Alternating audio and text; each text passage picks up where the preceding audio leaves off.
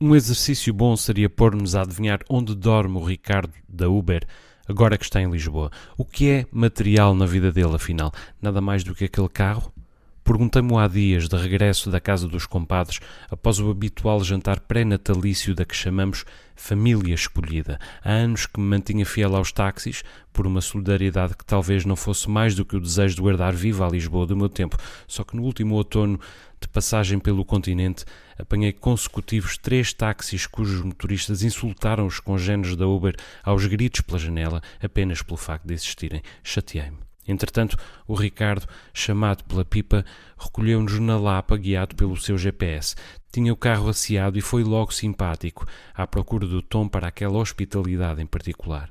A Catarina falou-lhe dos Açores, o que introduziu uma nota de bonomia na conversa, e então ele contou que era de Lolé e chegar a Lisboa havia escassas duas horas, com o carro que comprara cinco meses antes para fazer serviços no Algarve pusera-se de imediato ao trabalho. Agora planeava ficar até 24, ir fazer o ano novo a Vila Moura e regressar à capital.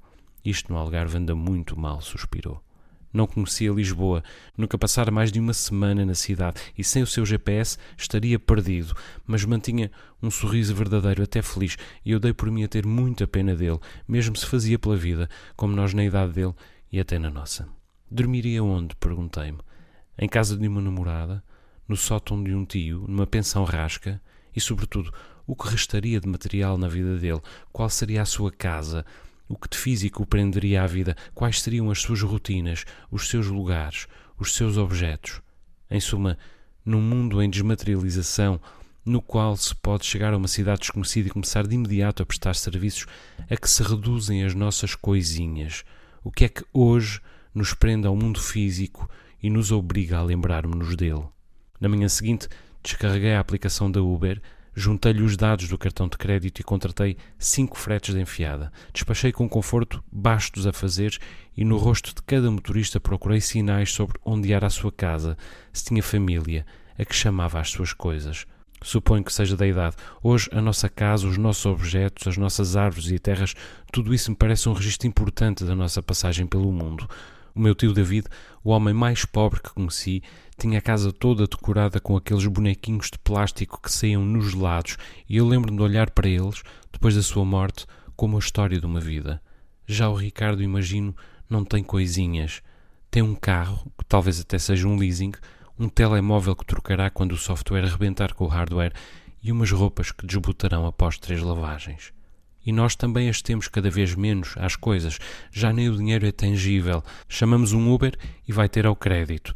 Entramos numa loja e basta aproximar o cartão da máquina.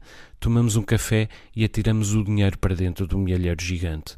Já não se toca nas coisas, nem nos objetos, nem na terra, nem nas pessoas, e menos ainda no dinheiro. Temos as máquinas e as aplicações. Eu nem carteira uso hoje, tenho uma skin, daquelas que levam três cartões e um par de notas apenas. O dinheiro é como se diz da comida naqueles livros para mulheres urgentes de se sentirem malandras outra vez. Deve passar através de nós. Disso vive o Ricardo também. De táxi, pagando em dinheiro. Eu nunca teria chamado cinco carros no mesmo dia, mas era o cartão a pagar, não eu, e assim se foi o dinheiro todo. Se calhar devíamos recuperar um significado bom para a palavra materialismo. Começa a fugir ao consumismo e agora há uma nova metafísica nele.